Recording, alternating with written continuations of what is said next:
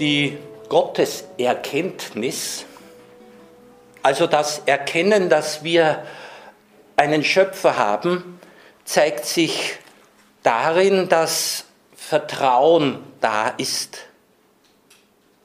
Also dass das Geschöpf darauf vertraut, dass der Schöpfer sich nicht zurückgezogen hat, dass er nicht müde geworden ist, dass es ihm nicht zu blöd geworden ist mit den Menschen, die er frei erschaffen hat. Gottes Erkenntnis bedeutet zu glauben, dass Gott jeden, jede einzelne unendlich liebt. Gottes Erkenntnis hat damit zu tun, dass der Mensch an das Wirken Gottes glaubt.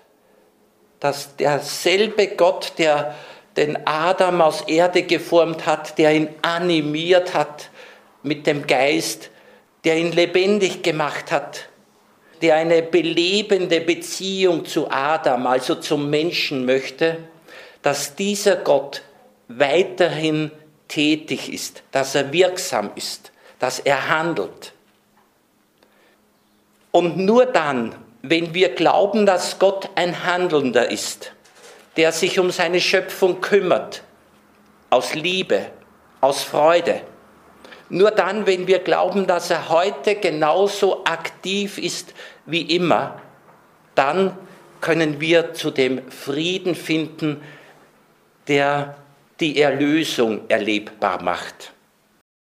Friede und Erlösung sind gleichzusetzen. Eine nicht gesunde Welt, kranke Menschen, orientierungslose, geistig heimatlose, Menschen, die nicht fähig sind, in guter zwischenmenschlicher Beziehung zu leben, solche sind die Angesprochenen, weil sie die Geliebten sind.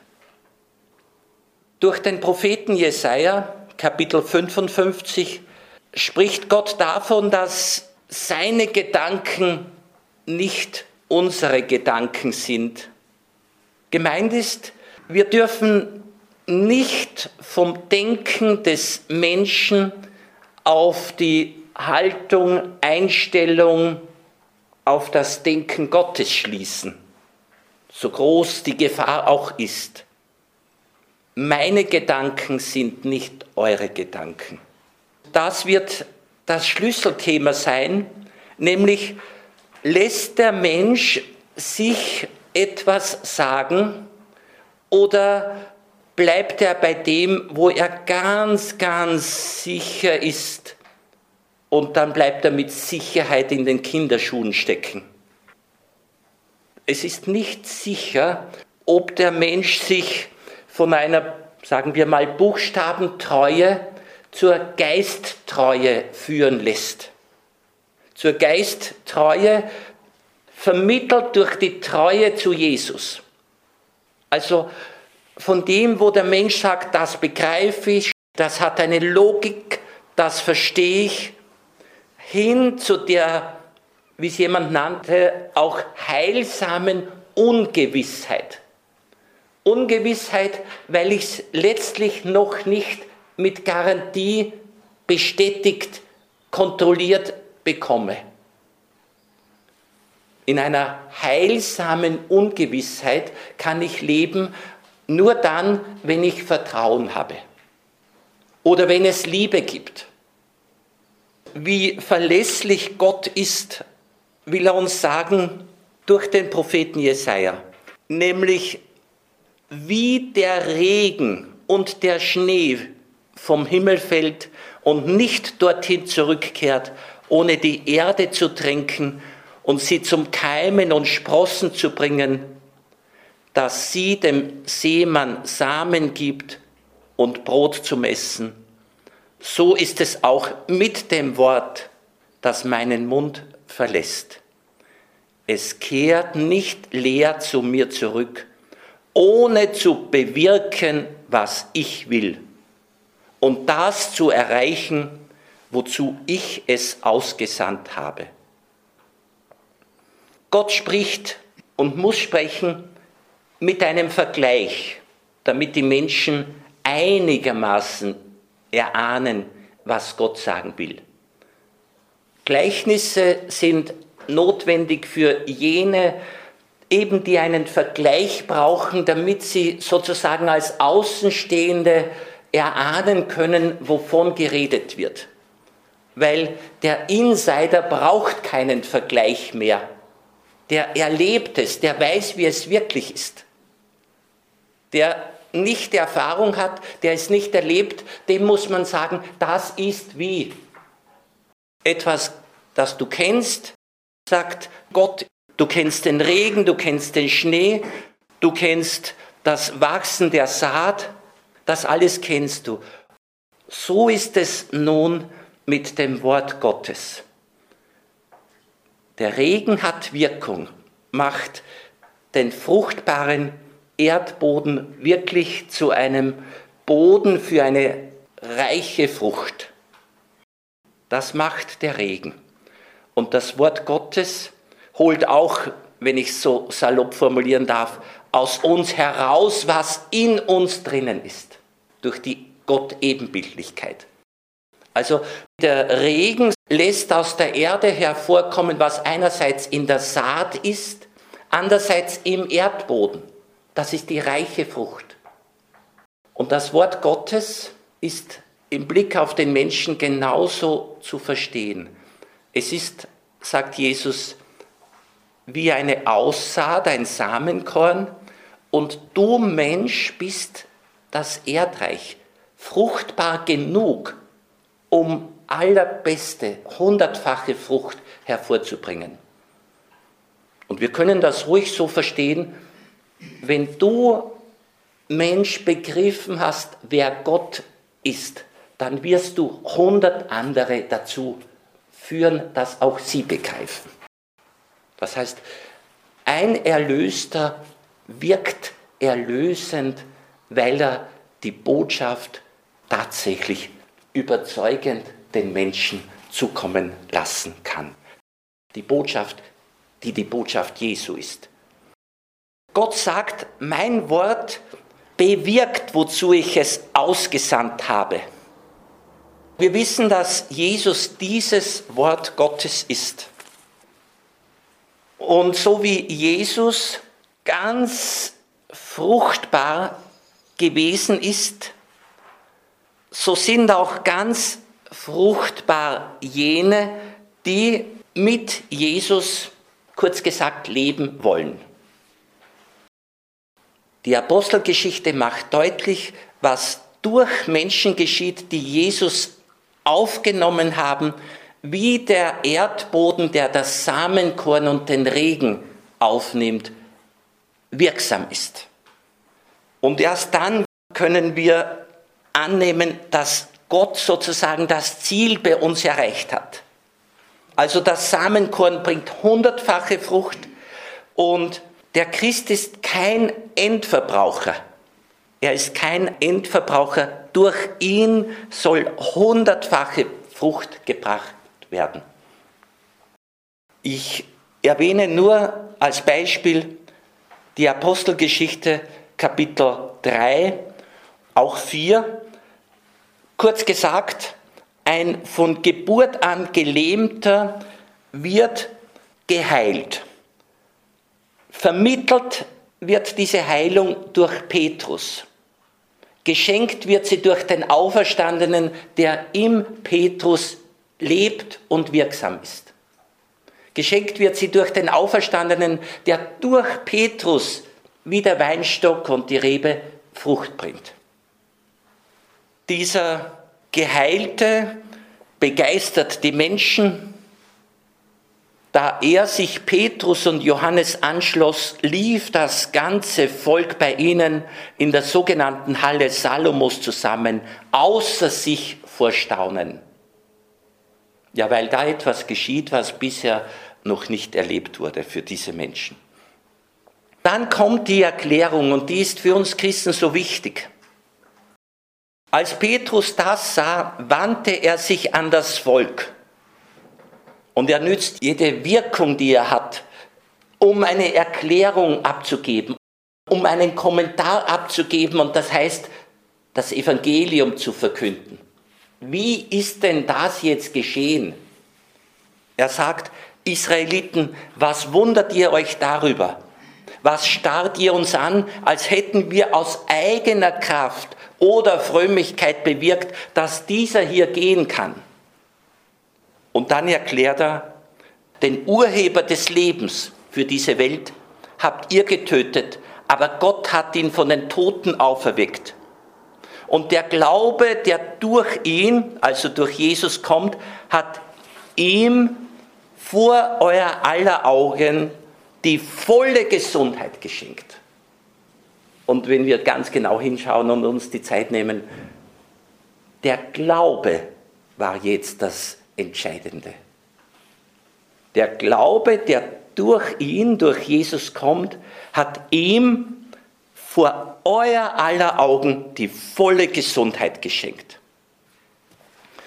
Der Gelähmte war physisch gelähmt, aber nicht seelisch. Seelisch hat er sich aktivieren und mobilisieren lassen. Seelisch hat er sich engagiert und hat geglaubt. Obwohl ich bettlägerig bin, 24 Stunden in jeder Hinsicht zu pflegen, seelisch bin ich in der Lage zu glauben. Das traut Gott mir zu, dass ich sage, ich glaube dir. Und ich muss an eine Weihnachtspredigt des heiligen Bernhard von Clairvaux denken. Immer wenn ich da so ähnliche Heilungssituationen erlebe. Der heilige Bernhard von Clairvaux hat das Menschwerden Jesu, also das Weihnachtsgeheimnis, in einer Predigt gut erklärt, indem er gesagt hat, die Menschheitsfamilie ist als Ganze krank, schwer krank, sterbenskrank, bettlägerig, kann sich nicht wirklich bewegen. So krank ist die Menschheitsfamilie, dass sie unfähig ist, den Arzt aufzusuchen. Und deshalb kommt der Arzt jetzt in Jesus zur Menschheitsfamilie. Und da sagt Bernhard von Clairvaux, wenn du dir das jetzt so vorstellst, du liegst schwer gelähmt, schwer krank, ich sage es mit meinen Worten, im Bett, bist vollkommen ohnmächtig. Und jetzt siehst du, dass dein Arzt, dein Heiland, der dir hilft, er kommt bei der Tür herein. Jetzt sagt Bernhard von Clairvaux, wende wenigstens deine Augen ihm zu. Dreh wenigstens die Augen zu ihm rüber, wenn du ihm schon nicht die Tür öffnen kannst und ihm entgegengehen kannst. Wende ihm wenigstens die Augen zu, um damit zum Ausdruck zu bringen, gut, dass du gekommen bist. Und wenn es noch so wenig ist, was wir zugunsten unserer Heilung tun können, zum Ausdruck bringen, gut, dass du gekommen bist, das können wir. Das ist der Beginn des Glaubens. Gut, dass du gekommen bist. Ich muss noch präzisieren und wiederhole, was wundert ihr euch, sagt Petrus dem Volk, was starrt ihr uns an, als hätten wir aus eigener Kraft oder Frömmigkeit bewirkt, dass dieser gehen kann. Und Petrus sagt eben, dass der Glaube, der durch den Auferstandenen kommt, die volle Gesundheit diesem Gelähmten geschenkt hat. Der war übrigens 40 Jahre an sein Gelähmtsein gewöhnt. Der hat es schon verstanden, auch durchzukommen. Aber Petrus sagt, Silber und Gold von mir bekommst du das nicht. Aber was ich habe, das gebe ich dir, nämlich eine heile Gottesbeziehung. Petrus hat in seiner Predigt auch so schöne Worte drinnen, dass der Vater den Sohn geschickt hat, damit der Herr, also Gott, Zeiten des Aufatmens kommen lässt. Zeiten des Aufatmens, wenn es so schwer war. Und nochmals, 40 Jahre war dieser gelähmt. Am Schluss heißt es, der Mann, an dem das Zeichen der Heilung geschah, war über 40 Jahre alt. Der Christ, wenn er sich erlösen hat lassen, wird zum Überbringer der Osterbotschaft, nämlich zum Überbringer der Botschaft, auch du bist erlöst. Das gilt jedem Menschen. Wer hört, der kann zum Glaubenden werden. Beim Propheten Hosea hören wir, sagen wir mal, die Notwendigkeit heraus, dass es auch an uns liegt, Fruchtbarkeit möglich zu machen. Der Ackerboden ist aus sich heraus alleine noch nicht fruchtbar. Er braucht den Samen und er braucht den Regen. Nichts von beiden gibt er sich selbst. Und meine Menschennatur braucht das Wort Gottes, braucht den Geist Gottes. Und ich nehme glaubend an und auf, dass in meine Menschennatur hinein genau das Wort der Geist geschenkt wird. Sagen wir mal das Wort in Jesus. Sagen wir das Wasser im Geist. Also diese Fruchtbarkeit ist mir gegeben durch Jesus und durch den Heiligen Geist.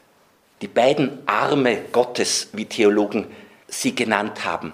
Die Arme Gottes, Jesus und der Heilige Geist, mit den beiden umarmt er uns, hält er uns, liebt er uns.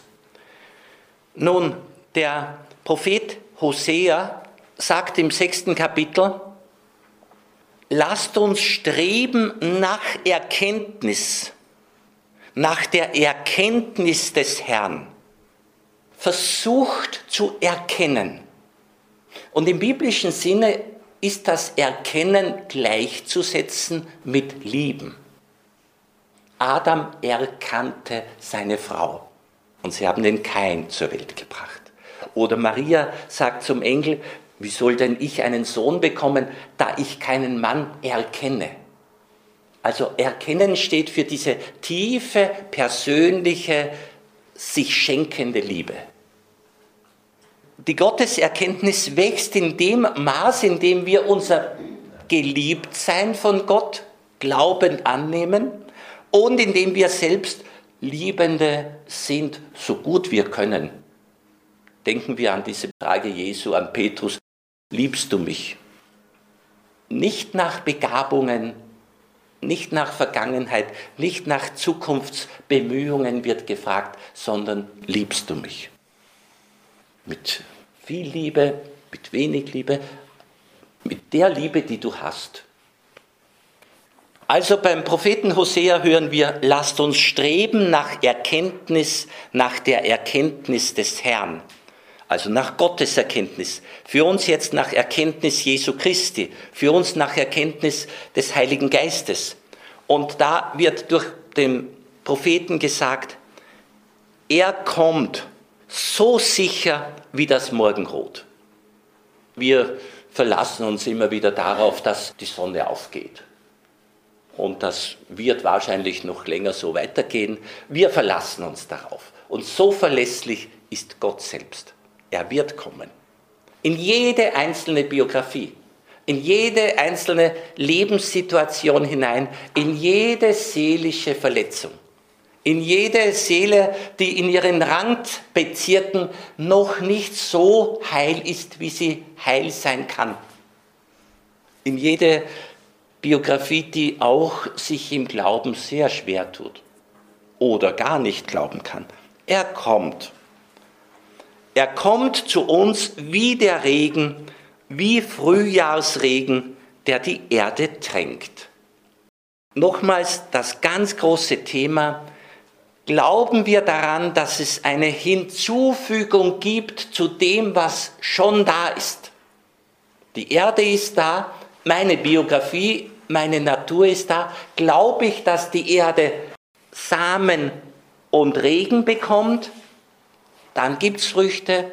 Glaube ich, dass meine Menschennatur von Gott selbst angesprochen, berührt, beschenkt wird durch sein Wort und dass er mir mit seinem Geist all das gibt, was hundertfache Frucht möglich macht. Nicht einmal für Christen ist es selbstverständlich, dass sie an das Wirken Gottes glauben. Und ich weiß selbst aus eigener Biografie, ich will aber nicht von mir auf andere schließen, dass ich lange Zeit in Gott zwar den gesehen habe, der mir den Himmel bereiten wird, einerseits und andererseits habe ich in Gott denjenigen gesehen, der mir durch Jesus sagt, wie ich leben soll, also mir Orientierung gibt. Das war der Anfang des Christseins. Jetzt sehe ich es schon anders. Durch Jesus bekomme ich nicht nur Orientierung, sondern erstens volle Erlösung.